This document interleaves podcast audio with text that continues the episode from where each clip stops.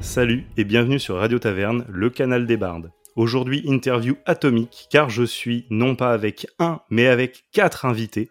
J'ai nommé Cora, Dorian, Tristan et Johnson de Roller Die. Est-ce que ça va les gars? Ouais Ça va très très bien. Alors, on va faire l'interview en deux temps. On va faire deux puis deux. Donc, on entendra ce petit passage de micro. Dans un premier temps, je vous propose qu'on présente, qu'on parle un petit peu de Die. Donc, c'est une chaîne Twitch qui propose à son public de prendre part au déroulé de l'histoire des actual plays qui sont diffusés, en laissant la possibilité à des instants clés de, euh, via le chat, répondre à des sondages qui vont influencer sur l'environnement, sur les actions en cours. Vous avez euh, cette particularité de travailler sur une interaction avec le public et de le faire rentrer. Et notamment, à l'heure où nous parlons, vous avez l'une de vos euh, plus grosses productions, si je ne me trompe pas, le DICE, qui est donc à sa troisième édition. Il faut le prononcer un peu plus avec plus de voix, c'est le dice. Pardon, Voilà, pardon quoi. C'est le, le DICE. Voilà, voilà. Le. DICE, troisième édition, qui est donc une énorme compétition de jeux de rôle qui rassemble pas moins cette année de 16 compétiteurs chevronnés dans l'univers du jeu de rôle, si je les ai bien comptés. Alors non, c'est euh, 20. euh, 20, depuis, j'en euh, ai depuis- oublié 4, mais c'est parce qu'ils sont déjà morts. 16, la première édition, c'est vrai. Euh, 20. Alors, je, je vais tempérer compétiteur parce que pour le coup, euh, on voit pas du tout le dice comme une compétition. Euh, tournoi, c'est parce que il y a un système d'élimination euh, et de mort euh, par le scénario. Mais en fait, non, c'est plus une rencontre euh, entre 20 acteurs et actrices du monde rôliste. Euh, qui change d'ailleurs chaque année. hein. On essaie de faire tourner un petit peu les places. Le but, c'est de les faire jouer ensemble euh, et ils affrontent ensemble le scénario. Il n'y a pas de compétition, il n'y a pas vraiment de mérite à gagner le dice parce que ça joue beaucoup sur les jets de dés, sur les choix, sur le, le scénario qui peut être surprenant et donc la- le mot compétition euh, Oui, en effet. pas, est pas trop à propos pour le coup. C'est plus une vrai. rencontre. Les deux premières années, c'était le cas. Cette année, on sent un peu plus d'adversité parmi Oui. les participants. Sans nous, on essaye de tirer dans ce Mm. milieu-là parce que c'est aussi ce qui nous intéresse un petit peu. Ça nous aide aussi pour créer un peu de drama et, Oui. et, euh, et des très bonnes expériences de jeu. Et puis, euh, Ça reste très bienveillant. Oui, voilà, clairement, c'est Mm. vraiment ce qu'il faut retenir. C'est un truc qui, des fois, peut inquiéter les gens quand ils ne connaissent pas le dice, c'est de se dire Attends, mais il faut, ils vont se taper sur la tronche. euh, cool. non, non, ça reste avant tout une aventure humaine où euh, les joueurs vont s'entraider pour combattre le scénario. Alors c'est vrai que pour le coup, moi qui ai découvert le DICE cette année, c'est vrai que j'ai ressenti euh, ce petit... Alors c'est bon enfant, hein, il y a un jeu de compétition Mm. entre effectivement les participants, et c'est peut-être ça effectivement euh, qui m'a induit en erreur. Il faut voir que les replays font quand même un sacré nombre d'heures, Mais oui. mais euh, c'est vrai que j'ai pas encore pris le temps de regarder les replays des éditions précédentes. J'ai bien l'intention de le faire parce que c'est Hmm, quand même très passionnant de voir justement euh, toutes les surprises déjà sur lesquelles sur, vous travaillez, que vous proposez dans les scénarios, et puis euh, les réponses que vont apporter euh, les participants, et puis l'indéfectible public Mhm. avec euh, toute sa euh, cruauté, on peut dire. Ouais, Mm. ouais, bah, pas, même si- pas que, mais Ah, oui, qu'ils ont la- aussi l'opportunité d'aider les joueurs. Euh, jeudi dernier, c'était l'équipe euh, verte. Je sais pas quand est-ce que sortira l'interview. Pendant l'équipe verte, euh, les, les viewers ont été très déçus de voir qu'ils ne pouvaient pas autant aider leur personnage principal, enfin leur Mhm. héros. Leur leur- champion, quoi, leur leur, leur champion. préféré. mm. Ouais, parce qu'on a limité le nombre d'aides. Et beaucoup moins le nombre Oui, de, voilà, bâtons dans les roues. Oui, parce qu'on peut préciser qu'effectivement, le public a l'occasion de soutenir un petit peu chacun son poulain Oui. par rapport aux, aux participants, et donc euh, soit de mettre des bâtons dans les roues euh, des euh, autres participants, euh, soit d'aider effectivement celui qui sont venus soutenir. C'est ça, il y a un système de points de chaîne sur Twitch en fait. On accumule les points de chaîne au fur et à mesure qu'on regarde euh, une vidéo et on peut dépenser ces points de chaîne pour des actions et donc on peut euh, dépenser ce qu'on appelle nous des good news et des bad news Mm. pour qu'ils puissent aider ou au contraire embêter un joueur ou un autre. Et on a aussi voilà, ils peuvent aussi euh, provoquer un dé euh, qui sera soit un échec critique, soit une réussite critique. Enfin voilà, on a l'interaction passe aussi pour les points de chaîne en plus des sondages. Ok. Alors, sur Radio Taverne, on se penche d'abord sur les gens avant de parler du passe-temps. Donc, je vous propose, en fait, il y a deux possibilités. Comme vous êtes une équipe, soit vous nous parlez de l'équipe, de sa création, etc. Soit est-ce que vous voulez euh, parler chacun de vous, comme, euh, comme vous préférez Bah, c'est un peu lié, hein, on peut, on peut parler de l'équipe, Ouais. mais euh, ce qu'on fait à côté, c'est assez en lien au final. Mhm. Bah, commence, parce que c'est toi qui es à l'origine de Roller Die. Allez, euh, donc moi c'est Cora. Je suis dans le milieu du jeu de rôle depuis 2012 où j'ai commencé à découvrir ça avec le jeu L'Enfeust de Troy. Ah L'Enfeust oui. de Troie, selon euh, comment est-ce que euh, les gens veulent le prononcer. Et puis oui, bah, je suis rapidement tombé dedans, évidemment. J'ai j'ai commencé directement à créer mon univers, à imaginer plein de choses qui pourraient aller avec, à me renseigner sur plein d'autres choses. Et puis, bah, au fur et à mesure, je suis arrivé euh, dans le milieu où j'ai pu commencer à travailler avec des maisons d'édition de jeux de rôle. Ça m'a beaucoup intéressé. J'ai pu voir aussi les premiers actual play paraître avec celui de Joueur du Grenier avec Aventure Ouais, tout à fait. il y a maintenant très longtemps. Je sais pas quand est-ce qu'il est sorti, en 2014, Je sais pas, 2015. ouais, ouais, Ouais. ouais. Puis après, j'ai pu voir celui de Black Book Edition avec Roll and Play. Et puis, c'est Mhm. pendant justement un live de Roll and Play où je me suis dit, Eh, ça, ça me plaît pas vraiment en fait. j'ai envie de faire ça à ma sauce. Et donc, bah, c'est partir de là où je me suis dit, euh, juste avant le, le Covid, bah, que c'était super intéressant de pouvoir faire ça en vidéo et que j'avais envie de le faire à, à ma manière.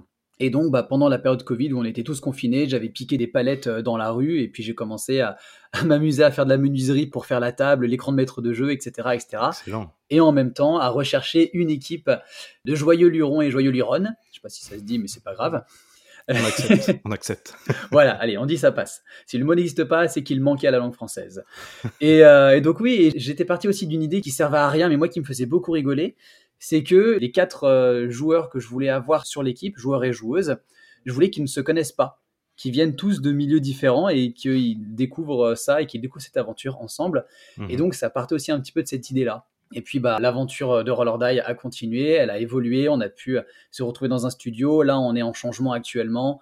Plein de projets divers et variés dont on parlera un peu plus tard. Mais, mais en tout cas, ouais, une, une aventure assez large euh, qui va dans la suite de mon évolution avec le monde du jeu de rôle. D'accord. Et puis, dans l'idée qu'en effet, les gens ne se connaissaient pas, bah, il y a le cas de, de Tristan, qu'on ne se connaissait absolument pas avant le Covid. Non, pas du tout. Et moi, j'ai été contacté par un, un mec bizarre sur Facebook. non, et, et- et- et je suis allé jouer. Du coup, le monde du jeu de rôle, je le connaissais un, un petit peu, mais euh, l'actuel play, je connaissais très très peu ce milieu-là. Et moi, j'ai commencé donc d'abord en tant que joueur et assez rapidement, c'est moi le premier à être passé MJ euh, en plus de toi, non, il me Oui. semble, je crois. Ouais, voilà. Donc, je suis devenu euh, maître du jeu assez rapidement euh, sur Roller Die, enfin au bout de quelques mois, avec l'univers que j'avais créé aussi. Moi, je suis en improvisation, c'est-à-dire que je n'écris pas mes scénarios. Mhm. Le thème est voté sur le moment et il y a un peu, on essaie d'un peu de faire cette performance, c'est-à-dire d'improviser les personnages, l'histoire tous ensemble euh, sur le moment. Mhm. On a été rejoints après rapidement en tant qu'MJ euh, tous les deux par euh, Dorian, Doud et Johnson, qui se présenteront euh, peut-être tout à l'heure. Et maintenant, bah, Roller Die, c'est devenu un, une chaîne un peu du coup de cœur, j'ai envie de dire. C'est-à-dire qu'on a nos émissions, mais c'est vraiment en fonction de ce qu'on a envie de faire. Moi, j'ai envie de continuer l'impro, j'en ai eu marre de mon univers, je suis passé à autre chose. Doud s'est dit, tiens, je vais faire de l'horreur. Euh, T'as eu l'idée euh, de faire ça en escape game, donc on a quelques émissions en escape game. Ouais, Euh, Enfin, on a, voilà, dès qu'on a des envies, on le fait. Mhm. c'est ça. Et on fouille, on teste, on... on avait cette limite là au début de se dire euh, ouais on, on- on va percer dans le YouTube game ça va être génial il faut qu'on fasse ça d'une certaine manière et puis bah rapidement on s'est dit bon est-ce que la priorité ça serait pas d'abord euh, de vraiment se faire kiffer? Et donc on a fait plein de projets euh, comme dit Tristan qui est pas ce qui intéresse si on veut marcher dans le milieu de l'actual play sur euh, Twitch et YouTube il faut faire du donjon et dragon donjon et dragon ça marche bien etc etc nous, bah, justement, on avait envie de d'abord proposer nos aventures. On écrit, les quatre maîtres de jeu écrivent leurs propres scénarios. On vient pas chercher des scénarios existants dans les bouquins. Nous, notre Et- but, c'est de faire vivre une aventure Et et, puis, notre histoire. Et puis tous les quatre, on, on fait partie de ceux, euh, comme tu as pu nous le dire en off tout à l'heure, qui ont envie. Alors Donjon Dragon, on, on aime le mettre fin tous tous les quatre, mais Mhm. on a aussi envie à cœur que les gens voient le jeu de rôle aussi. Le fait que ce ne soit pas uniquement du mettre fin, mais Oui. qu'on peut raconter l'histoire qu'on veut. il y a un multivers, quoi. C'est une pluralité. Ouais, c'est une cultures, pluralité, voilà, une euh, pluralité de, de thèmes, de tons, de formes. Mhm. On essaie sur Lord Eye de faire tout un tas de d'ambiances. C'est On- ça. Et d'après, bah, en plus de varier, quoi qu'il en soit, on fait du jeu de rôle, mais qu'on le fait de manière filmée. Ça nous amène aussi à des occasions un peu différentes d'arriver à traduire le jeu de rôle sous d'autres formats. Par exemple, bah, comme euh, disait Tristan, euh, on a l'occasion de faire du jeu de rôle dans des escape games. En décor. ouais. On est en Mm. contact avec les escape games lyonnais qui sont hyper ouverts pour nous inviter dans leur salle, pour présenter leur décor, présenter un peu leur univers à travers nos scénarios. Et ça donne des parties qui sont hyper immersives, parce qu'en effet, on a parlé de l'interaction, on a parlé de- du côté vraiment très interactif de Roller Mhm. Die avec les points de chaîne, le chat, les sondages. Mais le deuxième élément important de Roller Die, c'est euh, là où on met vraiment l'accent, c'est aussi l'immersion à travers bah, des parties dans des escape games ou alors en partant dans des idées un peu farfelues où on va aborder des, sujets un peu méta au jeu de rôle, où le jeu de rôle va s'inviter autour de la table, mais de manière physique. D'accord. Alors c'est drôle parce que en fait, euh, Cora, je me rends compte que tu as deux rêves qui sont euh, très similaires chez moi en fait. Mhm. Mon premier jeu de rôle, ça a été aussi en fait euh, ah Sauf qu'à l'époque, j'étais vraiment beaucoup plus jeune et genre j'étais en train de lire en fait les BD de l'Enfust mhm. et je vois cet énorme bouquin, je fais waouh trop bien. Et puis là je vois que marqué dessus genre c'est un jeu, je fais ah mais c'est chiant, il y a pas d'image. ouais, c'était trop bizarre, je fais qu'est-ce que c'est? J'ouvre le bouquin, je lis, je comprends rien, je vois qu'il faut être en groupe, c'était nimp j'ai refermé le bouquin, je l'ai rangé dans la bibliothèque et il a dormi pendant des années jusqu'au jour où effectivement je te dis j'ai re-rencontré le jeu de rôle où j'avais une capacité à comprendre réellement ce que c'était, où j'avais plus de conscience de ce que c'était et je l'ai retrouvé, je l'ai ressorti et mhm. maintenant je le potasse effectivement. Mais par contre mon premier actual play, bah, comme toi effectivement c'était aventure avec l'équipe du ah joueur du grenier. Et par contre toi Tristan tu nous as pas dit comment le jeu de rôle en fait était rentré dans ta vie. Moi j'ai découvert tard, un peu moins de 10 ans. Hein je suis mmh dedans euh, par rapport à, donc, tous les autres qui le font depuis l'adolescence. Moi, je suis comédien et scénariste de, métier et je crois que j'étais en tournage et j'ai discuté sur un tournage avec quelqu'un qui me parlait de ça et j'en avais toujours entendu parler, mais moi, j'avais ces clichés euh, que Stranger Things amène, tu vois, le côté euh, vieux geek dans une cave. Voilà, je, les avais ces trucs-là, mmh à mon grand désarroi. Et alors que j'aurais découvert ça plus jeune, mais j'aurais tellement plongé. Enfin, en fait, je voyais que l'aspect jeu de société complexe. Voilà, je voyais que ça. Et donc, cette personne m'a fait venir dans un petit scénario très libre. Il m'a initié et après derrière, j'en ai mangé euh, des tas et des tas. Je suis devenu très vite MJ et j'ai découvert et appris comme ça en en faisant beaucoup, beaucoup, beaucoup. T'es devenu accro. ouais, non mais complètement, ouais. Et moi, le côté euh, loin des règles me plaît à moi personnellement. Le côté euh, plus narration, le côté plus roleplay. Mmh voilà, d'être au service d'une histoire et des joueurs et de ce qu'ils ont envie de raconter, plus que un système de règles complexes. Voilà, moi je suis plus voilà. J'avais juste envie de revenir sur un petit aspect, c'est euh, la, naissance de Roller Die. En fait, c'est Cora. Tu as contacté finalement euh, tes trois autres comparses. Ah, tout à euh, fait. Mais oui, presque. bah, du coup, allons-y, plongeons dedans. Bah, il y a un peu plus de détails. En effet, à l'origine, j'ai monté le projet comme étant moi le maître de jeu sur une, euh, une aventure de The Witcher mhm. avec euh, deux joueurs, deux joueuses et une personne en régie, vu que bah, c'est de l'actual play euh, en présentiel dans un studio qui était à l'origine mon appartement. Donc à ce moment-là, j'ai recruté Tristan, Doud, Laurie, qui est l'une de nos joueurs régulières, et une autre fille qui s'appelait Anaïs, mais qui malheureusement n'a pas suivi. Mhm. Il y a Doud qui a proposé une amie qui est Gaëlle, que l'on retrouve aussi régulièrement sur nos épisodes, qui nous a rejoint. Un peu de temps après, la personne qui s'occupait de la réalisation, qui s'appelle Cerise, à qui on fait des bisous, euh, est partie parce que bah voilà, sa vie l'a mené ailleurs. Et à ce moment-là, bah, j'ai mis une annonce sur les réseaux. J'avais même oublié ça, tu vois. Ah oui? Ouais, j'avais oublié Cerise au début. Et donc, bah, j'ai envoyé un message sur Instagram en mode Au secours, on cherche quelqu'un pour une régie Et euh, bah, il y avait Johnson que j'avais rencontré parce que lui aussi vient du milieu de l'escape game, comme euh, Doud et moi-même. Ça avait bien matché, euh, il était sympa. il est moins maintenant parce que, bah, je déconne. et du coup, et, il s'est dit, bah allez, euh, go, euh, je vais voir. je pense qu'il en parlera mieux que moi, mais il faut s'imaginer que lui, il a vraiment tout le côté production il a bossé dans le milieu euh, télévisé, etc., etc. Et quand il est arrivé chez moi et qu'il a vu que tout tenait avec des tuyaux PVC accrochés en équilibre dans un appartement avec des webcams, qui bref, ça faisait absolument aucun sens. Il s'est dit, ok, bon, il y a du travail, mais il a pris une grande inspiration et il s'est jeté dans l'aventure. et voilà, et donc euh, c'est après au fur et à mesure.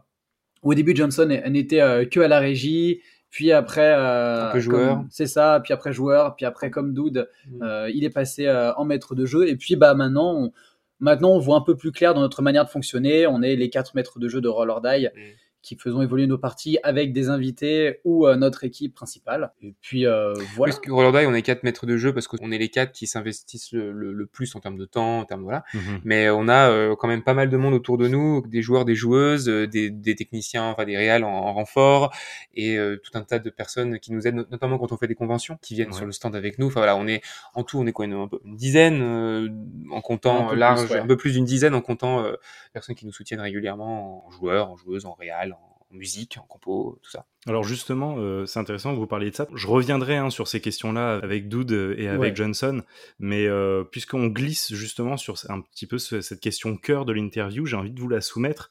L'idée, c'est de parler effectivement du dice parce que c'est quand même aujourd'hui, j'ai pas croisé en fait de format de ce type-là euh, dans le monde de l'actual play, qui est un format assez ample, mmh, on peut dire, mmh.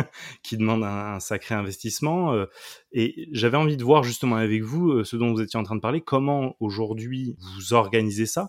Une chose qu'on n'a jamais eu abordée sur Radio Taverne, sur la question des actual play, on en voit plein aujourd'hui, mais je pense qu'il y a pas mal de personnes d'ailleurs qui se posent la question comment aujourd'hui les actual play vidéo notamment sont organisés, c'est-à-dire comment est-ce qu'on gère aujourd'hui la mise en place par rapport à éventuellement une régie? Mmh. Est-ce que c'est bénévole? Est-ce que du coup c'est des potes? Est-ce qu'il y a du financement derrière? Euh, Et puis sur une, la composition d'une table, bah, tu vois, tu as plein de mmh. questions comme par exemple comment tu gères quand tu as un joueur qui démarre l'aventure et finalement qui la quitte souvent en plein milieu, faut quand même euh, le, dire. Et puis la dernière question, c'est aujourd'hui, par rapport à votre démarche d'interactivité avec votre public, et eh ben, de nous l'expliquer. Comment vous avez eu ce goût-là, justement, d'inclure le public, alors que on voit hein, des petites méthodes, par exemple, si je cite Game of Roll, euh, bah, leur truc à eux, c'est de dire, vous sebez, on prend votre nom et on essaye de le mettre dedans. Ce qu'on euh, retrouve un petit peu d'ailleurs chez vous aussi, mais j'ai l'impression que c'est, c'est la moyenne, hein, c'est ce qu'on retrouve le plus de toute façon dans, le, dans les actual play. Oui. Donc voilà, je vous, je vous balance un peu là. Ah oui, il y a plein de choses à répondre, un paquet de questions. Et puis... Vous répondez à tout ce que vous avez envie, et puis tout ce que vous voulez pas, hmm. bah, vous les laissez euh, du coup. euh, bah, D'un point de vue organisation, en fait, nous, euh, toutes les, les actual play fonctionnent pas tous de la même manière parce que ça dépend ceux qui sont en distanciel, ceux qui sont en présentiel, ceux qui sont en studio, etc. Il n'y a pas une manière euh, réelle, il n'y a pas une bonne manière de, de faire l'actual play. Il y a, tout. Il y a les actual play où le MJ ne change jamais il y en a plusieurs, où il y a bah, le MJ d'actuel play, nous on varie. Il y a ceux qui ont un panel de joueurs fixe et nous, bah, c'est aussi changeant. Mhm. Nous, comment on s'organise euh, En fait, euh, on fait un, calendrier où on se dit, bah tiens, euh, on stream tous les jeudis ou tous les un jeudi sur deux, telle date qui prend. Moi, j'ai ce coup de cœur, tiens, j'ai ce one shot qui mhm. me ferait plaisir de faire. Ah bah moi j'ai mon émission qui revient régulièrement avec des invités, par exemple. Et bah tiens, là je vais inviter telle personne qui est ok pour tel jour. on fait, on s'organise comme ça. On se débrouille pour qu'il y ait toujours au moins un réalisateur ou une réalisatrice certains MJ le font eux-mêmes. Bon, c'est pas mon cas, mais je sais que par exemple, mhm. Cora euh, mhm. arrive très bien à faire deux choses en même temps euh, sur une émission, c'est-à-dire à jouer et faire la régie ou à faire euh, la réal et MJ. Moi qui sais ce que c'est de faire de la réal de live, arriver à faire le MJ et la réal, tu saignes pas des oreilles à un moment donné parce que vraiment, normalement, c'est chargé des deux non, côtés. Pas forcément. aussi parce que voilà, beaucoup de choses à répondre. Déjà, j'aimerais évoquer un truc pour faire de l'actual play. Nous, on y met beaucoup de moyens, beaucoup d'énergie mais il n'y a absolument pas besoin de ça. Il y a des actual plays qui sont le plus simple possible, à savoir un écran d'attente sur le live, euh, l'image avec les webcams de chacune, chacun des participants, la map Roll20 ou autre plateforme VTT de table, de table virtuelle, et euh, des musiques, et c'est marre. Et il n'y a pas besoin de faire des changements de cam, il n'y a pas mhm. besoin de tant d'éléments que ça. Donc c'est vrai qu'on peut mhm. simplement, dans le cadre le plus bas, pour répondre à ta question vraiment dans un sens large pour euh, Actual Play. Dans le cas le plus bas, on peut très bien être tout seul, inviter son équipe de potes mm. et ne même pas avoir de webcam, juste mm. avoir le son. Et même souvent euh, privilégier un son dégueulasse, hein, parce qu'on en trouve un peu trop. S'il vous plaît, faites un effort sur le son, c'est pas possible. un écran fixe, enfin une, une, image fixe de la map euh, ou quoi que ce soit. Éventuellement, pourquoi pas des musiques que vous pourriez rajouter peut-être en post-prod si jamais vous n'avez pas l'énergie de le faire pendant le direct. Et ça, c'est la manière la plus simple de faire de l'actual play. Il n'y a pas besoin de tant de choses. Et Même de monter, des fois, il y en a certains qui ne montent pas leur épisode. Nous, ça, on, le faisait au début, on le fait un peu moins maintenant. On découpe, nous, mais il y en a qui mettent le brut. C'est ça. Et là où nous, on y est, bon, là, actuellement, on est en changement de studio, donc c'est un tout petit peu moins le cas. Mais euh, nous, on est un peu plus proche des grosses productions d'actual play, où là, c'est le maître de jeu avec ses joueurs qui sont équipés de micros sur une scène et la régie après qui s'occupe de toute la partie technique, changement de caméra, euh, effet de lumière, etc., euh, etc. Et là, ça peut être extrêmement large. Tu parlais aussi de rémunération bénévole et tout ça. Actuellement, tout l'argent que l'on gagne grâce au sub, euh, à la boutique, euh, la boutique en ligne, le Tipeee, etc., etc., c'est uniquement de l'argent qu'on redirige uniquement dans l'évolution de Roller Die, dans l'achat de, de roll-up mhm. pour euh, les conventions, mhm. du nouveau matériel quand on a besoin pour d'autres projets. Donc actuellement, personne n'est payé sur Roller Die et, c'est là. Mais après, dès qu'on peut filer des coups de main aux gens qui nous aident, on essaie de le faire au maximum. Après, c'est des pas. Enfin, Mhm. En ce qui me concerne, en tout cas, et je pense que les autres sont pas très loin de ça, on travaille tous les deux dans un milieu artistique ou technique lié à l'artistique. Mhm. Quand on démarre euh, dans ces métiers-là, on fait souvent des projets bénévolement, Mhm. mais qui sont des investissements en fait, Ouais. des investissements pour le long terme, de bah, rencontrer des gens. Voilà, ça fait partie des métiers et donc l'actuel play. Ou si tu veux tout de suite être dans un contexte professionnel, c'est extrêmement dur, voire impossible, euh, à moins d'avoir déjà une commune, Mm. déjà voilà. Donc euh, on y passe du temps parce que on, a, on veut avancer et que puis de gens s'éclatent. Qu'on C'est ça, ça oui, déjà, clairement. mais- Là, on... Et ça aussi qui est, qui est assez dingue, c'est que Rollerday ne compte pas tant de viewers que ça, Mhm. mais a pour lui euh, le respect de, de ses pairs, j'ai envie de dire. La plupart des gens qui sont dans le Mhm. milieu de l'actual play eh ben, nous connaissent et nous respectent beaucoup pour notre taf, et euh, on préfère que ça soit dans ce sens-là que dans l'autre. Mm. On est respecté et ça nous ouvre Mhm. des portes. Grâce à ça, on a pu bah, faire des, des projets dans des escape games. Mais des On a collabs, pu- euh, on, a fait, on a fait plein de collabs avec plein de, de, de, membres du DICE, enfin des Mm. participants, participants du DICE, qu'on a pu inviter, on a été invité. Enfin voilà, ça, ça a un peu ouvert euh, les, les frontières, le DICE. Enfin, en tout cas, nous, ça nous a fait rencontrer plein de monde et, Et globalement, dans le milieu de l'actual play, ça c'est vrai Et que puis globalement- il n'y a, pas à se cacher. La première édition du DICE a été extrêmement fédératrice Mhm. d'actual play. Depuis, il y a eu le double d'actual play qui est paru sur Internet, donc on est deux en fois plus nombreux années. Ouais. que la première édition du DICE. Mais on a pu le voir et les participants du DICE nous le disent euh, qu'ils ont pu, euh, grâce à cet événement, Se faire des échanges entre eux. Et ça, Mhm. c'était c'est dingue. Ça, Mhm. c'est le meilleur compliment qu'on puisse avoir. C'est génial. Puis milieu du jeu de rôle, c'est quand même un milieu euh, globalement qui est sympa en fait, qui est ouvert. Enfin, le DICE, c'est 100% de rencontres euh, chouettes quoi. En fait, le truc, c'est que hum, je trouve que c'est une question qui mérite quand même, tu vois, d'être soulevée parce que je fais le pont avec la première interview de Radio Mm. Taverne avec euh, Oui. Fibre Tigre. La question cœur, en fait, c'était tourné vers la particularité de ces OPSP. Moi qui suis justement dans la publicité, Mm. comme je vous disais euh, en off, je trouvais ça intéressant qu'il ait réussi à transformer l'actual play et le jeu de rôle en support de communication, Mm. en support de promotion. Euh, après, on est pour, on n'est pas pour, ça reste un avis. Mais en tout cas, je trouvais que d'un aspect outillage, c'était intéressant. Puis après, bah, du coup, il y a l'aspect business, surtout que euh, Fibre Tigre, il se cache pas pour parler Bien sûr, justement ouais. euh, un business, tout ça. ouais. Le truc, c'est que justement, lui, quand on a parlé de ça, il expliquait que aujourd'hui, une session d'actual play classique, un Game of Roll classique, ils sont à perte. Quand par contre ils font une OPSP, là par contre effectivement ils vont réussir à gagner de l'argent. Donc je trouvais que c'était intéressant de faire le parallèle avec vous parce que vous aussi vous amenez une grosse production dans un autre angle et du coup d'avoir euh, votre point de vue, comment vous vous travaillez aujourd'hui là-dessus, de savoir aussi que une grosse production ça peut être fait aussi euh, dans un cadre d'équipe sur la base du bénévolat, de l'investissement personnel, pour euh, certains riront peut-être, mais en tout cas pour la gloire de euh, l'émission et euh, de notre Oui. passion. Et euh, personnellement, j'en ai déjà parlé euh, souvent dans le podcast euh, avec mon studio de réalisation. On a fait des courts-métrages bénévolement pour nous comme pour les équipes, avec toujours la promesse de dire voilà, nous aujourd'hui, on met tout ça sur pied. Vous aujourd'hui, vous venez nous filer un coup de main pour le réaliser, mais derrière, les noms seront tous cités. Et on sait qu'on a plusieurs acteurs qui sont venus se prêter, des acteurs qui cherchent à percer, qui sont venus se prêter à l'exercice, parce qu'ils vont paraître sur des concours ou des euh, festivals de euh, courts-métrages, et qui sont venus pour ça aussi. Donc je comprends effectivement euh, que dans votre démarche, il y a quelque chose de très similaire à ça. Et puis après, bah, il y a l'éclate aussi. Bien sûr, C'est ce qu'on aime. Bah, par métier. rapport à ça, ça sera aussi beaucoup à, à Johnson euh, d'en parler parce que c'est euh, le directeur de la production euh, de notre association de, de production qui est Gimmick Production qui s'occupe de. Roller Die. Mais euh, c'est vrai que quand on est arrivé dans le studio au, au Paul Pixel, donc euh, le lieu du cinéma à Villeurbanne à côté de Lyon, ben, ça a été Mhm. un truc qui était un, un peu compliqué de faire ce projet du milieu du jeu de rôle où il n'y a pas beaucoup de thunes et qu'on doit expliquer à, à tous les gens qui travaillent dans le cinéma que bah, c'est de niche. C'est de niche, c'est pour ça le jeu de rôle. ouais. Donc euh, Mais, Ouais, mais Johnson en, en parlera davantage euh, éventuellement. Euh, et après, oui, nous, Fibre Tigre, on a pas mal échangé avec lui dans le cadre du DICE et dans le cadre maintenant que bah, il est partout, ce mec, c'est assez, hallucinant. et il faut vérifier au niveau des dates, mais il me semble que c'est pas le premier à avoir cette vision euh, commerciale du jeu de rôle. Il me semble que les premiers, ça reste encore euh, Black Book Edition avec Roll and Play, qui, euh, Roll and Play, est uniquement une pub. hein. Fait, quand on regarde Roll and Mhm. Play, on regarde une pub, mais qui est très bien réalisée, avec acteurs Mhm. et actrices euh, qui s'investissent, bah, parce que voilà, ils sont payés pour le faire, ils présentent des produits, et, et ça, de plus en plus, c'est ce que Fibre Tigre. Je pense que sans avoir vu euh, l'interview qu'il a fait avec toi, je pense que, quoi qu'il en soit, il a dû l'évoquer, mais euh, le, jeu de rôle a un énorme potentiel de communication, que ce soit dans le jeu de rôle en lui-même, ou même le jeu vidéo qui de plus en plus s'y intègre, etc., etc.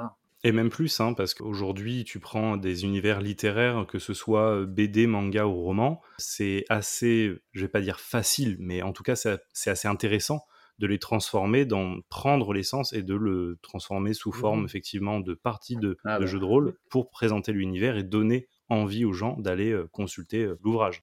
Tout à fait. Actuellement, il y a Cowboy Bebop en jeu de rôle qui est en financement participatif. Euh, il y avait Fabula Ultima qui est inspiré des JRPG. On voit que ça commence à arriver et ça va arriver de, en mmh. force de plus en plus. En plus, bah là, avec 2024 euh, qui fêtera les, et quoi, les, 50 ans, c'est ça, les 50 ans de, Donjons et Dragons, qui va remettre un, énorme coup de com'. Et bien qu'ils veulent garder euh, tous les mérites pour eux, quoi qu'il en soit, ça va dégorger sur tout le milieu du jeu de rôle et ça va nous attirer plein de gens dans ce milieu-là. Ça va être hyper intéressant. Mhm. Les amis, en bon guide de temps que je suis, ça fait effectivement déjà 30 minutes que nous sommes ensemble, donc je vous aime beaucoup, mais je vous propose quand même de passer le micro à la seconde paire de l'équipe. La deuxième team va pouvoir prendre la parole. Et ben merci à toi en tout cas ton interview. Merci à vous euh, d'y avoir répondu. Merci beaucoup pour euh, tout ce partage d'expérience et d'avis euh, que vous pouvez apporter à la commu. Au top. Et bah allez, ciao ciao. Ciao. Oh, le mec, c'est un vrai connard. Hein. Heureusement que c'est fini. wow, super. Et salut. Et bonjour. Et salut. Et maintenant, voilà, on est avec euh, Johnson et avec Dude. Tout à fait. Ou Dorian pour euh, les gens qui n'auraient pas suivi. Alors, les amis, je vais reprendre euh, rapidement avec vous pour qu'on prenne la suite de l'interview. Je vous propose de vous présenter chacun et euh, de vous présenter aussi bah, du coup par rapport à euh, la team euh, Roll Die, votre implication, comment vous êtes rentré dans la team, tout ça. Si vous avez tendu un petit peu l'oreille à, ce que disaient Cora et Tristan juste avant, si vous avez des choses à compléter, n'hésitez surtout pas. Euh, ouais, alors moi j'ai un petit peu écouté d'une oreille distraite parce qu'on travaillait, mais euh... bah, vas-y doute si tu veux, vas-y, je te laisse te présenter. Eh ben, Dorian, je suis euh, réalisateur. Sur Roller j'ai surtout le rôle de maître du jeu et de joueur. Je m'occupe très très peu de la production sur Roller Et je suis scénariste, j'écris des histoires, soit pour le jeu de rôle, soit pour les courts-métrages aussi. Roller comment j'ai rejoint Roller ben, Tout simplement parce que euh, Cora et moi travaillons dans le même escape game. Et il m'a parlé de ce projet. Euh, il dit ouais voilà j'aimerais bien créer ça. Euh, j'aimerais bien créer ce truc là. Et du coup on a commencé avec euh, Sorceleur. D'abord moi j'étais joueur pendant la première saison et ensuite il y a eu euh, Shadow Company, qui est du Shadowrun Anarchy, où je suis passé MJ et euh, du coup maintenant je fais de l'horreur. Je m'intéresse à plein de types de jeux différents et à plein de manières de raconter des histoires et c'est ça qui me passionne le plus en tout cas dans ce délire-là. T'as dit post-confinement mais c'était pré-confinement. Oui, pré-confinement, autant pour moi. Mm. Et ben moi, euh, Johnson, donc directeur de production sur Gimmick Production qui est la boîte de prod donc qui gère Roller Die. Et à côté, je suis aussi streamer. Voilà, je travaille plutôt dans le milieu de l'audiovisuel. J'ai rejoint Roller Die pas très longtemps après que c'est commencé. Je crois que quand je suis arrivé, vous étiez à votre partie 2 ou 3, quelque chose comme ça. Je crois que Cora en a parlé tout à l'heure. Je travaillais pendant 2-3 ans euh, dans le milieu de l'escape game. Et puis euh, j'ai rencontré Cora comme ça, il bossait pour un autre escape game que le mien, mais on s'est rencontrés lors d'une rencontre euh, de maître du jeu sur Lyon. Et puis par le plus grand des hasards, après j'ai vu une annonce sur Facebook où il recherchait donc effectivement quelqu'un pour s'occuper de la partie technique à la régie. Et comme ça fait partie de mon mhm. bagage euh, pro, bah, je me suis dit, bon, euh, allez, euh, c'est parti, let's go. Je cherchais des petits projets à faire. Pour le coup, j'avais fait un peu de jeu de rôle avant, mais assez éparse, une année par-ci, deux ans par-là, et je savais pas du tout ce que c'était avec l'actuel play. Donc je suis arrivé et comme il l'a dit, je suis rentré dans un appartement où tout le set tenait avec des tuyaux de PVC et des bouts de ficelle accrochés au plafond. Euh, littéralement, j'ai vu ça, j'ai pas, j'ai pas eu peur. Je me suis dit, c'est ingénieux en fait. Moi qui avais l'habitude des grosses productions en fait, tu vois, où tu déploies euh, 20 euh, tonnes de matos pour euh, un petit truc, c'est vachement ingénieux.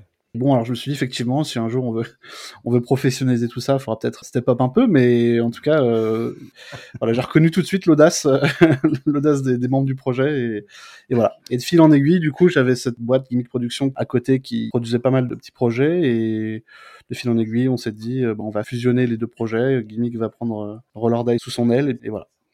Cool.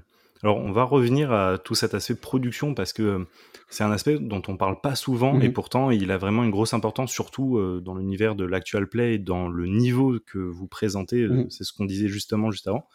Mais juste avant ça, j'aimerais voir avec vous comment vous êtes tombé dans le jeu de rôle, comment c'est rentré dans votre vie. Alors, euh, pour ma part, il y a eu euh, les premiers trucs quand j'étais gamin, mon oncle qui m'avait fait des initiations au jeu de rôle. Euh. C'était vraiment des petits univers, du voilà, il faut affronter un cowboy, machin. C'était vraiment l'initiation euh, bête et méchante, mhm. mais déjà très chouette, ça m'avait déjà mis un premier pied dedans. Un pied à l'étrier, on peut dire. Ouais, vraiment, clairement.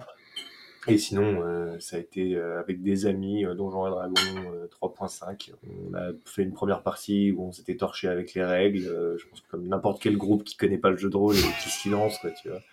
Et ensuite, on a appris le truc de plus en plus, on s'est lancé dedans. J'ai fait du théâtre pendant 10 ans, vu qu'il tout côté interprétation de personnages autour de la table qu'on a toujours voulu faire, parce qu'on a toujours un peu kiffé ça de, fil en aiguille. Euh, moi, j'avais 15 ans, donc ça fait 15 ans maintenant que je suis dans le jeu de rôle euh, et que je kiffe ça et que je fais ça avec des amis. J'ai fait ça euh, par forum écrit, j'ai fait ça en, table interchangée. J'ai bouffé un peu de manière différente. Voilà. T'as testé des supports. Ouais, ouais, et c'était chouette. Puis moi, c'était il y a une quinzaine d'années, assez jeune, j'étais en colo, je devais avoir 14 ans, un truc comme ça. C'est un mec que j'ai rencontré en colo, à un moment, on, ne savait pas trop quoi faire, et puis il était en période de repos, et puis il m'a dit, bah vas-y, viens, si tu veux, je te montre un jeu, ça s'appelle Donjons et Dragons. Et euh, j'étais, waouh, ça a l'air trop bien. Puis il m'a dit, euh, je lui dis, faut quoi pour jouer? Il y a rien, j'ai un dé là, ça d'accord. Il a pas l'air très fun ton jeu. Et puis bah en fait euh, si, genre il m'a fait une petite aventure vraiment euh, très très simple où euh, je suis dans une caverne et fait que je trouve le trésor au bout en affrontant des trucs. Et j'ai fait waouh mais c'est comme un jeu vidéo mais avec plus de liberté c'est trop bien. Et et après j'en ai pas trop refait parce que je suis pas retombé sur des gens qui, qui en faisaient après à la période du lycée je suis retombé sur des gens j'en ai fait un petit peu voilà c'était vraiment très éparse j'en faisais un peu ici un peu là après, j'en ai fait avec des potes aussi, on s'est tenté à se faire une petite campagne. Et puis, bah, finalement, euh, il y a eu un gap de à peu près 5 années où j'en ai pas fait, et là où je suis tombé sur l'annonce de Cora, du coup. Ok. Alors, là où on en était resté euh, avec l'autre père de l'équipe, on était en train de parler un petit peu justement du DICE, comment vous avez monté ça, euh, quelle est l'implication de l'équipe? On parlait notamment bah, justement question production, comment on réalise, que ce soit d'un point de vue euh, humain, mais aussi d'un point de vue potentiellement financier, des événements comme ça. Et puis euh, la question qui est restée sans réponse pour le moment, et euh, je compte sur vous du coup pour nous l'apporter, c'est la question autour de votre démarche aujourd'hui qui vous est assez propre d'inclure de manière interactive le public, de lui laisser une part belle hein, dans le scénario. Donc voilà, je vous laisse broder votre réponse comme vous en avez envie, attaquer par ce qui vous fait plaisir. Bah, déjà, effectivement, l'interactivité, c'est quelque chose, je crois, ça a été de mise très très vite. Euh, moi, en tout cas, quand je suis arrivé, je crois qu'il y avait déjà des sondages, il y avait des choses comme ça. Et, je pense que ça fait vraiment partie de l'ADN du projet parce que je pense que Cora, c'est une idée qu'il a eue. Et puis, très très vite, on s'est dit, mais, mais oui, ça marche trop bien en fait. C'est très bien un actual play où tu regardes des gens jouer, mais c'est encore mieux de pouvoir participer avec eux. Et puis aujourd'hui, sur Twitch, il y a tellement d'outils qui permettent de faire ça que pourquoi s'en priver en fait? De toute façon, être maître du jeu, masteriser une partie, c'est savoir rebondir, c'est être sur de l'impro. Donc, euh, inclure un public qui balance des events, des machins, qui répond à des sondages, qui choisit des, des branches scénaristiques, ça ne coûte rien et au contraire, les viewers passent de, passif à actif dans le scénario et nous, ça nous semble comme une évidence, je pense pour nous, tous, qu'il faut inclure en fait les gens. Je pense pas qu'on passe un mauvais moment si on n'est pas inclus dans le scénario, on regarde un actual play, mais, mais c'est toujours plus fun quoi. Mm. Mm-hmm. Ça rajoute un truc forcément déjà dans l'implication que les viewers ont où il faut suivre un minimum euh, l'histoire pour se dire ah bah tiens euh, je vais mettre les bâtons dans les roues de celui-là ou tiens je vais balancer un coup critique maintenant ça va être voir ce que ça va faire et moi j'en suis même à un moment où j'ai certains de mes scénarios que j'ai fait pour Roll Die en pensant avec le public ou quand j'essaie de les faire à côté, le public me manque. Et je suis en mode, ça aurait été cool là d'avoir un, un, petit quelqu'un qui me balance un petit truc et tout, du coup c'est moi qui le fais. Mais ouais, ouais maintenant j'aime bien justement cette part d'inconnu euh, dans le jeu de rôle, c'est ce qui bah, m'excite aussi en tant que MJ, quoi. C'est quand t'as toutes les ficelles, c'est cool d'avoir l'inconnu qui pop dessus. Du coup les viewers ajoutent ce, ce truc-là, donc en plus d'être, euh, je pense, chouette à vivre pour les viewers, enfin moi en tant que MJ, euh, je, prends mon pied à recevoir des ok, il y a ça qui pop, etc. et tout, donc ça, ça ramène le côté inconnu et ça relance un peu dans l'histoire et tout, c'est chouette. Ouais, c'est vrai que finalement, euh, quand on est euh, maître de jeu, on a tendance à, euh, être l'arbitre de l'environnement et à connaître toute l'aventure à l'avance, alors qu'effectivement, avec cette part, cette espèce de super MJ, quoi, une entité au-dessus du MJ qui vient de te dire non, je vais te mettre un autre truc. on va voir comment tu vas réussir à t'en sortir avec à l'interpréter. C'est vrai que ça amène quelque chose où ça pousse le MJ un peu plus dans sa place de joueur aussi, puisque le MJ est un joueur euh, qui a euh, une part particulière. Quand j'ai découvert votre système, au début j'étais pas dubitatif, mais j'étais interrogateur de me dire mais comment ils arrivent à intégrer l'interaction avec le public? Et là, vous avez sorti les sondages, fait, oh, mais c'est c'est Mm. con et c'est génial à la fois parce que c'est basique, mais ça permet tellement de communiquer avec et ça fait des passerelles géniales. Et euh, ouais, j'ai kiffé euh, vous suivre. euh, J'ai envie de dire à jeudi. du coup. Cora disait euh, la production, faut plus la voir avec euh, Johnson parce que justement euh, il y a cette idée. Alors on a évoqué la partie bénévolat de l'équipe. Malgré tout, il y a un moment donné où il y a une question de studio. Enfin voilà, il y a rien de caché puisque c'est dans la vidéo de lancement du Dice, pardon du Dice, sinon je vais me faire engueuler par par Cora. Euh, le truc c'est que vous montrez effectivement. euh, toute l'équipe, tout le matériel qui est déplié, tout le studio. Enfin, quand j'ai vu ça, j'ai fait déjà ça me parlait forcément, Mm. mais en plus j'ai trouvé ça impressionnant. Je me suis dit là, on est quand même sur une sacrée prod. Du coup, comment aujourd'hui ça c'est financé, comment c'est géré? Et euh, quelle va être euh, pour toi en tant que directeur de production, quelle va être ta mission en fait dans euh, tout ça?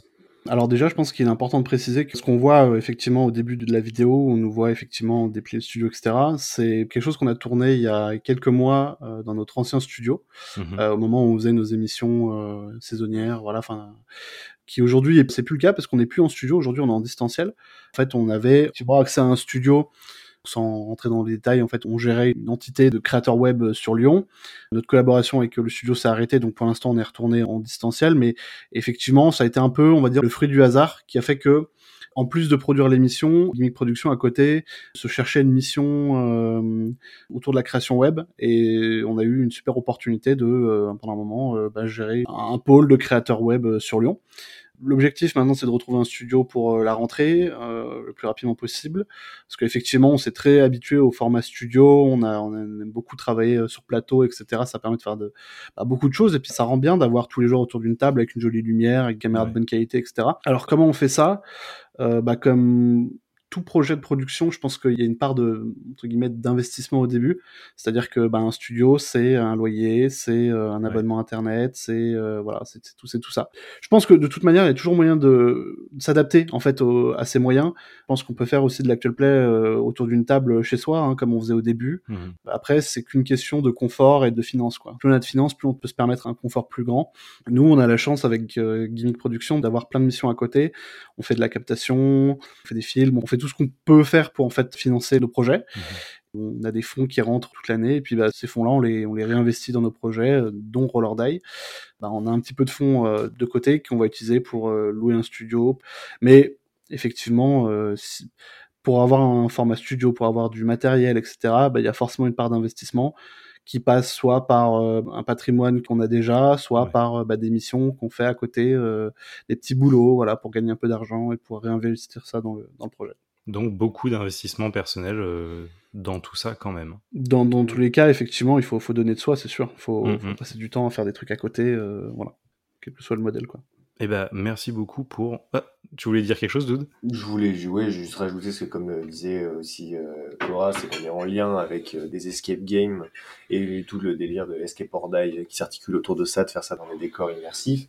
Mais il faut savoir aussi que ces émissions-là, c'est un investissement en termes de temps, de préparation, de savoir comment l'installation va marcher sur place, qui fait que oui, et en plus, on doit s'accommoder euh, des horaires de l'escape game en question, qui ne peut pas non plus fermer toute sa journée pour nous. Est- et il y a tout ce truc-là aussi qu'il faut prendre en compte, c'est que même si on n'est pas dans un studio et qu'on va ailleurs, on déplace le matos, il y a, Ouais. enfin, on l'utilise et, euh, et juste parce qu'on fait quelque chose, bah, ce truc-là coûte et ou alors détruit le matériel ou alors euh, Oui, il est utilise usé. voilà, et Mm. use. Et, et du coup, même les trucs qui ne nous font pas payer de studio ou quoi que ce soit, et on dit ah ouais, vous avez eu le machin gratos ou bah non, c'est pas gratuit, il y a quand même un investissement de fou derrière et une prépa qui l'a encore plus. Le dernier Escape or Die euh, à Clap Escape euh, dans de Cowboy, avec une préparation de fou. Cora, il a chié les ronds de chapeau et il avait fait une prod incroyable, vraiment. euh, et c'est ce genre de vidéo que j'aimerais bien voir euh, un peu plus euh, mise en avant euh, sur notre chaîne parce que justement c'est celles qui nous prennent un temps dingue et qui prennent une énergie folle Mhm. et euh, c'est celles sur lesquelles on attend le plus de retour aussi je pense. Ok, on va voir. euh, Peut-être Radio Taverne va se faire une petite mission de pousser tout ça. Et je pense que tu as quand même passé un bon moment si tu regardes parce que la partie est chouette, le scénario est cool et les décors Les sont vraiment très très Mm. cool quoi. Alors, Oui, parce que c'est vrai qu'on peut rappeler que même si on parle beaucoup du dice pour euh, Roller Die, il n'y a pas que ça. Euh, encore tout à l'heure, je regardais une prise de parole que tu, d'ailleurs, d'où tu faisais avec euh, Tristan, où vous ameniez des tips, des conseils par rapport à de l'écriture, de la maîtrise de jeu, du RP, voilà, des conseils, chose que j'aime toujours trouver en fait sur une chaîne parce que c'est ce que défend aussi euh, Radio Taverne, où on cherche à amener justement tous ces points de culture, euh, toute cette facilitation à entrer, euh, à partager notre univers. Les amis, la suite de l'interview vous est totalement confiée. Vos collègues n'y ont absolument pas touché. Alors, je vais d'abord vous demander justement, en lien avec ce qu'on était en train de dire, dans Radio Taverne, on cherche à faire sauter les freins des personnes qui regardent le jeu de rôle un petit peu de loin en se demandant ce que c'est Qu'est-ce que vous avez envie de dire à ces gens-là pour justement les inciter à passer le pas? Déjà, pour moi, le premier frein qui doit sauter, c'est les règles c'est toujours bien d'avoir un petit cadre pour commencer, pour comprendre et tout. Mais en soi, du jeu de rôle, euh, tu prends une pièce, tu fais pied ou face, et ton action elle réussit ou elle rate. C'est très binaire comme manière de faire, mais tu peux faire du jeu de rôle en faisant du pied ou face. Donc en termes les, les règles, c'est vraiment pas un, ça, ne doit pas être un frein en tout cas pour se lancer en se disant, mmh. ouais, il y a peut-être trop de trucs à apprendre, c'est peut-être trop compliqué. Si tu trouves que c'est trop compliqué, eh bien, euh, affranchis-toi des règles, on s'en fout, c'est pas grave. Euh, tu fais à ta sauce pour le début parce que tu te dis, ah ben non, tiens, je préfère comme ça. Et c'est en expérimentant et en avançant euh, dans un système de règles très simple que tu vas te comprendre que peut-être qu'il va falloir ah peut-être un truc un peu plus complexe par rapport à ça. Ou alors bah tiens je le fais tout au élevé parce que c'est ça qui me correspond le plus. Et je pense que par rapport aux règles déjà il y a ça qui peut euh, être euh, enlevé. C'est pas un problème. Les règles ne doivent pas être un problème c'est d'abord fait quelque chose de simple lance-toi là-dedans et fais-le après, pour parler des histoires, euh, des scénarios, euh, si t'as pas envie d'écrire tes propres scénarios, il y a des dizaines et des dizaines de scénarios qui existent de jeux de rôle déjà, juste ça. Et puis sinon, euh, conseil simple, euh, tu vas dans les délires que tu connais et que tu kiffes déjà. Moi, j'ai un ami, une fois, euh, on s'en est rendu compte au mi-scénario, mais il nous a fait le scénario de Pirates des Caraïbes.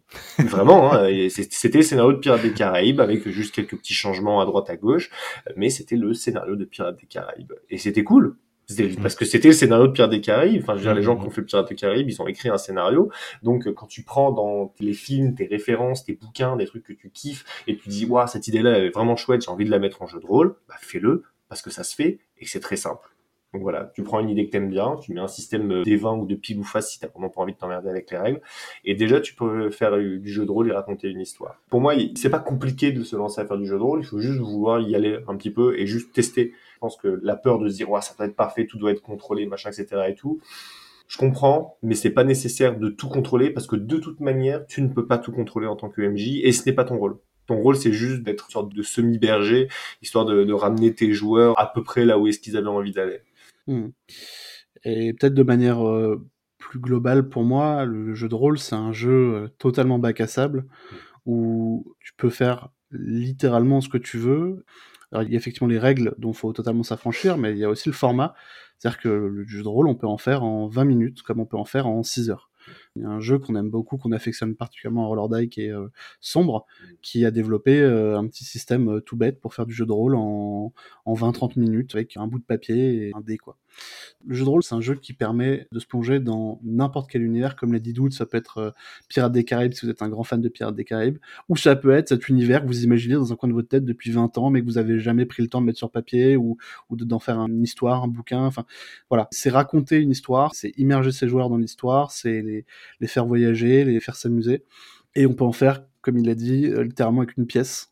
Pas besoin de, matériel, pas besoin de quoi que ce soit. On peut raconter une histoire sympa, participative en 20 minutes, euh, c'est entièrement possible. C'est un moyen aussi de juste de, passer un super bon moment avec ses potes, autre que se mettre devant la console ou d'aller boire un coup au bar. Euh, c'est très bien aussi, hein, mais je veux dire, ça, ça, permet de varier aussi un peu les plaisirs et il faut vraiment pas s'en priver. quoi. C'est à la fois un jeu imaginaire et social, et euh, ça pour le coup, le, fait de lier les deux, c'est quand même bien bien chouette. Et puis même, ben voilà, on, parle de règles simples et de euh, une pièce pile ou face et tout. Mais si votre délire, comme Tristan, c'est de faire des tableaux Excel triés par couleur pour avoir 20 000 plans différents et faire tout un gameplay complexe autour de qui va aimer quand, comment. Ah ouais, ah ouais, t'as agi comme ça. Du coup, eux, eux ils t'aiment pas, eux ils t'aiment et eux l'autre. bah, c'est, euh, vas-y, feu, c'est très chouette aussi. Ah ouais. Parce que je suis de ton côté, euh, Ouais, ouais, bien sûr. Il y en a pour tous les goûts. Si vous êtes amateur de simulation, vous avez des jeux très très complexes, euh, ultra complets. Bah déjà, Donjon Dragon, si vraiment on se réfère au bouquin et on suit absolument toutes les règles, c'est ultra simu, quoi. Il y, a, il y, en a vraiment dans tous les sens. Et ça permet d'avoir un truc euh, ultra simulation, ultra, ultra, gestion de, son, de ses ressources, etc. Et, et, ça peut plaire aussi à certaines personnes. Quoi. Mais d'ailleurs, les règles ne sont là que pour ça. C'est pour ça qu'on appelle ça d'ailleurs un moteur. C'est que c'est un moteur de simulation. Mmh. Et après, bah, si ça plaît pas, très rapide anecdote euh, que je raconte souvent, mais il y a une partie de Donjons et Dragons que je joue avec une table. Bah, ils sont pas fans justement d'une simulation ultra poussée. Et en fait, quand on joue un jeu vidéo de simulation, on a les options pour désactiver parfois euh, la gestion de la faim, de la soif, euh, mmh. le poids du sac, des choses comme ça. Bah là, ils m'ont dit, euh, j'ai commencé à les attaquer sur la gestion de la bouffe dans le sac. Ils ont fait, oh non, on va pas gérer ça. Ok, ok, ok. On désactive l'option et puis on joue chill. Et c'est ça qui est formidable dans le jeu de rôle, c'est qu'on est très libre de tout ça. On peut désactiver des options, mais on peut en rajouter d'autres. Hein. Euh, Absolument. Nous, enfin, Roller Die, les règles, on en a, mais rien à foutre, quoi. Vraiment, on... chaque fois, on prend un univers, euh, euh, que ce soit du Shadowrun, des trucs comme ça, on regarde, on fait, euh, ok, bah. On pisse sur le système. Mais oui, on en a absolument, on, on, passe toutes les règles et puis on, on, garde, on garde une page et voilà, quoi. C'est. Après, c'est aussi propre à ce qu'on fait, c'est-à-dire que l'actuel play, on peut pas se permettre d'avoir des parties où on sort le bouquin. Alors attends, comment est-ce qu'on calcule mm -hmm. les dégâts quand tu viens de faire une chute de 3 mètres? Voilà, c'est, on peut pas alors on pourrait apprendre tout par cœur, bien sûr, mais. 3 dégâts tous les 1,5 mètres. Hein, oui, c'est ça.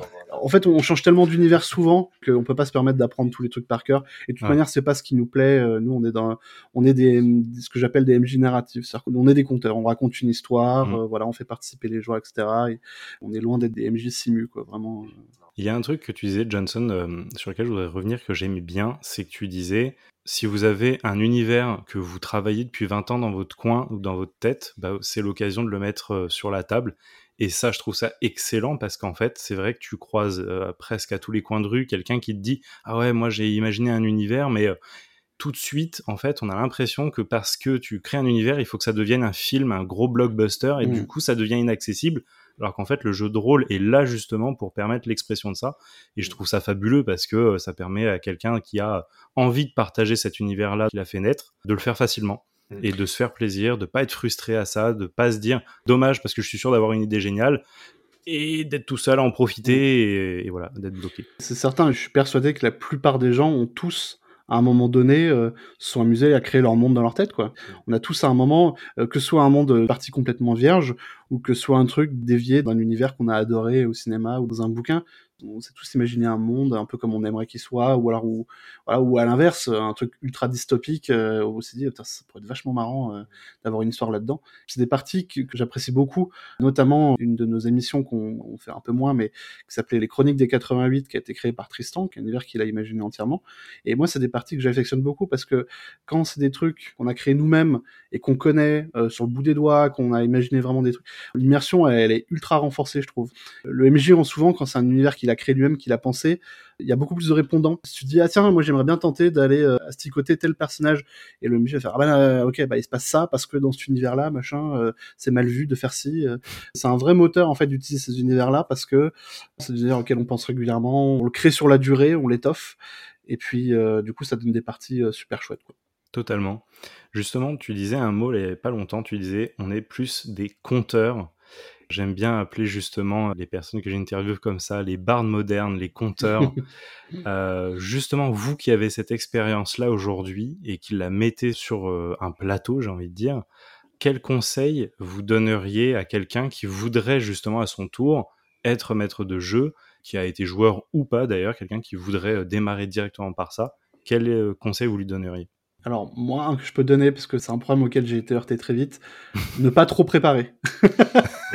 moi, au début, je suis arrivé sur Roller j'ai fait mes premières masterisations. Je suis arrivé avec un scénario large comme ça, tu vois, avec... Euh, pendant les parties, je me perdais dans mes feuilles de notes, des trucs. Faut pas trop préparer, il faut... Ça fait peur, hein, c'est un... ce que j'ai dit à tous mes potes qui ont commencé à être MJ. Euh, j'ai plein de potes récemment qui ont commencé à être MJ. Je leur ai dit, c'est un vrai saut dans le vide, quoi. Ces premières parties, faut se lâcher. C'est un vrai lâcher prise, en fait. Faut accepter que tes joueurs, ils vont sortir des rails, euh, ils vont aller là où tu les attends pas, et ils vont sortir de ta zone de confort. Ça, c'est une certitude. Et il faut l'accepter en tant que maître du jeu. Faut juste prendre une grande inspiration. Il faut se rappeler que être maître du jeu, c'est pas t'es pas devant une scène en direct devant 3000 euh, personnes qui attendent de toi la perfection, non. T'es souvent quand tu commences le jeu de rôle, t'es entre potes. C'est des gens souvent que tu connais depuis un certain temps, donc c'est des gens qui sont bienveillants et qui sont pas là pour te juger ou qui attendent de toi la, la, la perfection de la perfection. Euh, faut accepter que euh, quand tu vas commencer, bah ouais, des fois tu vas peut-être un peu bredouiller, tu vas peut-être mettre du temps aussi à réagir à ce que des joueurs te proposent, et c'est ok. Faut pas hésiter souvent, la plupart du temps, moi, quand euh, on me met dans une situation où je me dis, hum, ok, alors comment je m'en sors je commence à réfléchir un peu dans mon coin et les joueurs d'eux-mêmes, de toute façon, ils discutent entre eux, ils font soit du roleplay, mhm. soit ils, prévoient leur action pour la suite. Donc, être MJ, c'est pas euh, être euh, en chute libre tout le temps, être tout le temps crispé à devoir trouver quoi faire. Faut vraiment se relaxer, faut accepter de temps temps prendre un petit peu de temps pour. Faut pas hésiter à dire à tes joueurs, ok, laisse-moi une minute que je réfléchisse à comment gérer ça. Les joueurs sont autonomes et puis ils sont aussi force de proposition. Euh, ah, ça, je l'avais pas prévu dans mon scénario, qu'est-ce que je fais? Et des fois, juste le fait de laisser les joueurs parler, euh, dire, ok, euh, des fois, mes meilleures idées viennent des théories des joueurs. C'est-à-dire que je prévois un truc, et puis les joueurs font, ah, je suis sûr que le méchant, il a fait ça pour ça. Je me dis, mais oui, mais oui, c'est encore mieux. et voilà, faut vraiment faire confiance à ses joueurs, se relaxer, faire ce saut dans le vide et, et en général, il n'en ressort que du bon. Et en général, on est ultra content de l'avoir fait après, c'est ultra libérateur compléter ça, c'est aussi garder à l'esprit que en tant que MJ, tu n'es pas garant du fun de toute la soirée. Car mm. ce, ce n'est pas que toi, tu n'es pas seul à être responsable de ça. Euh, tu es un joueur au même titre que les autres et ta place n'est que de connaître les ficelles du scénario et de les articuler d'une certaine manière en fonction de ce que les joueurs font. Pour moi, c'est ça être MJ et du coup, euh, ça t'enlève un gros poids des épaules de savoir que euh, tu n'es pas le seul et que tes joueurs vont proposer, que tes joueurs vont amener du fun, que les fous rires, ce n'est pas toi qui dois les déclencher et que tout ce truc se construit tous ensemble, même l'histoire se construit tous ensemble, même si une bonne partie euh, qui dit ouais non j'ai envie que ça aille quand même vers là-bas, bah ça va aller vers là-bas, mais ça va aller vers là-bas à la manière des joueurs tout simplement. Et du coup ce truc se construit toujours, rien n'est certain. Donc laisse la place. Tu n'es pas seul à être responsable du fun ou de la bienséance de cette partie. Euh, si un joueur fait de la merde, bah, c'est de sa faute et non de la tienne, tu vois, genre, il y a aussi ce truc-là. Il faut s'enlever le poids des épaules qu'on peut s'imaginer quand on se lance en tant que MJ, du il faut absolument que je fasse ça, je fasse ça, je fasse ça. Non, c'est respire, euh, fais vivre une histoire euh, à tes joueurs, amuse-toi en le faisant, laisse-toi surprendre parce que les joueurs proposent et, écoute-les parce qu'en étant dans l'écoute, t'acceptes et tu rebondis et voilà, je retombe sur les pattes de ce que disait Johnson. Mm. Et d'ailleurs, je rebondirais sur ce que tu dis. C'est vrai que tu as beaucoup de maîtres de jeu, bah du coup, ils sont euh, emportés par l'écriture, la description de leur univers, etc.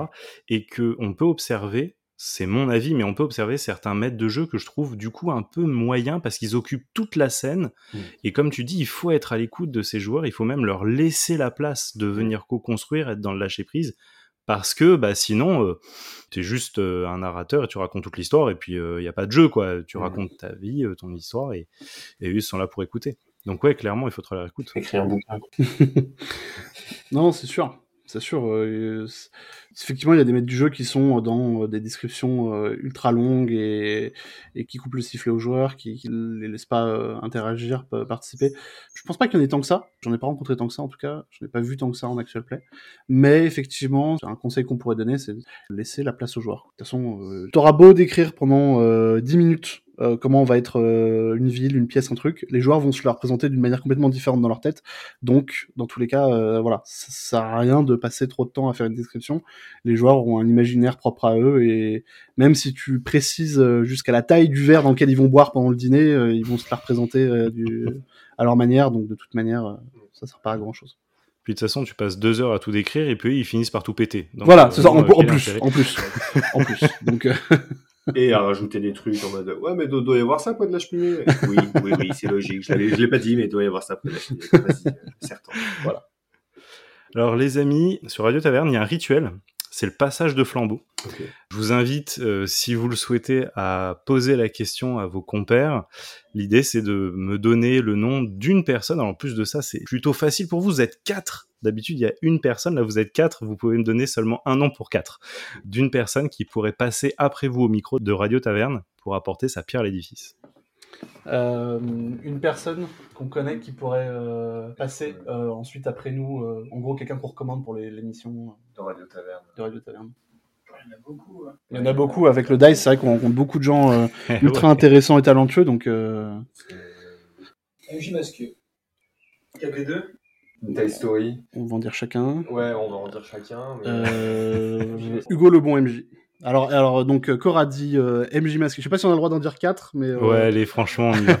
alors donc euh, Cor a dit Hugo le euh, non dit euh, pardon le MJ masqué. Euh, toi t'as dit Studio 4T2 Quel des deux en Suisse en Suisse. Euh, J'ai dit Toy Story euh, en France avec KFM. Toy Story et euh, moi j'ai dit qui? Ah oui Hugo Lebon MJ. Mm. Donne Eh bah, avec grand plaisir. En plus, il y a quelques noms quand même dans le tas euh, que j'ai dans le collimateur. Ok, super. Ça sera avec grand plaisir, les amis. Merci beaucoup. Merci Et à toi. On arrive sur la fin. Euh, Est-ce que vous avez un petit mot à dire euh, sur Radio Taverne? Passez la flamme du jeu de rôle, éclatez-vous à en faire, et si vous pouvez vous éclater en regardant Roller Die en plus, euh, promis, on, vous- on va vous donner plein d'idées, on est partout, on donne des conseils de jeu de rôle, on, on s'éclate. Il y a des trucs dans des escape games, et le dice, le dice c'est quand même cool, vous pouvez euh, forcer euh, tuer votre champion ou euh, enfin, aider votre champion euh, en tant que viewer. Donc euh, ça, c'est mon seul regret. C'est le seul, seul regret que j'ai sur le dice, c'est de, de ne pas pouvoir m'acharner sur quelqu'un euh, jusqu'à ce qu'il meure. Donc voilà. Et euh, ça permet de découvrir plein de gens qu'on connaît pas aussi. Vrai, euh, je suis d'accord, j'aurais pas dit mieux. Eh bien, merci beaucoup de nous avoir euh, donné votre temps si précieux parce que je sais que vous êtes à fond là, vous êtes charrette euh, à mort Ouais, Avec le la préparation de l'émission qui arrive. Donc Et- merci beaucoup pour tout ce partage. C'est- J'ai un dernier petit truc à dire dont on a oublié de, de parler euh, avec Johnson, c'est- dis-nous tout, qui est la raison pour laquelle on est charrette, c'est parce qu'on travaille aussi sur le- notre financement participatif, Oui, aussi. parce qu'on veut euh, balancer justement le, le scénario du DICE en livre, Mhm. avec tout, euh, en rajoutant bien sûr dans des illustrations, du texte, du lore, du machin, euh, comment créer son personnage, le système, les maps et plein d'autres petites surprises aussi à l'intérieur. Donc voilà, on, on est en train de lancer euh, ce financement euh, participatif et on est en train de l'écrire, de finir de le préparer et donc euh, bah, ça, on, a, on va forcément avoir besoin du soutien des gens. hein, c'est tout le principe du financement Bien participatif. Euh, donc euh, voilà, n'hésitez pas à jeter un coup d'œil. C'est un, un grand kiff pour nous de se dire qu'on va pouvoir euh, genre faire un bouquin de jeu de rôle. Genre, euh, enfin, Cora et moi, c'est un rêve qu'on tient depuis un, un certain temps déjà. Je pense que les autres nous rejoignent aussi euh, sur le délire. Enfin, bref, Mhm. on est tous excités par ça. Mais euh, voilà, du coup, euh, n'hésitez pas, euh, ceux qui écoutent, petits gentils auditeurs, à passer un petit coup. Et chaque aide, chaque partage même sera bienvenu, bien reçu et nous touchera au plus profond dans le cœur. Voilà. Donc euh, n'hésitez pas à Sur, un sur quelle coup. plateforme ça va être euh, poussé Sur, Game on euh, Tabletop. Game on Tabletop. Game on Tabletop, évidemment. Euh, à l'heure où on parle, ce sera publié dans quelques jours, donc Mm. euh, voilà, n'hésitez pas à nous suivre sur nos réseaux, principalement bah, Facebook, Insta, etc. Où Ouais. voilà, on va relayer le, le lien dès que ce sera en ligne. Top. Merci beaucoup d'avoir été avec nous, les amis. Merci à toi. pour l'invitation. Quant à toi qui nous écoutes, si cette interview t'a donné envie de découvrir le contenu de Roller Die ainsi que le Dice, le Dice, je te donne rendez-vous sur leur chaîne Twitch et sur YouTube pour retrouver les replays des éditions précédentes. J'espère que cette interview t'a plu. Si c'est le cas, n'oublie pas de soutenir le podcast sur ta plateforme d'écoute en lui donnant la note de ton choix et en la partageant autour de toi et sur les réseaux. En attendant, je te dis à très vite pour une nouvelle rencontre. C'était Bax derrière le micro. À très bientôt.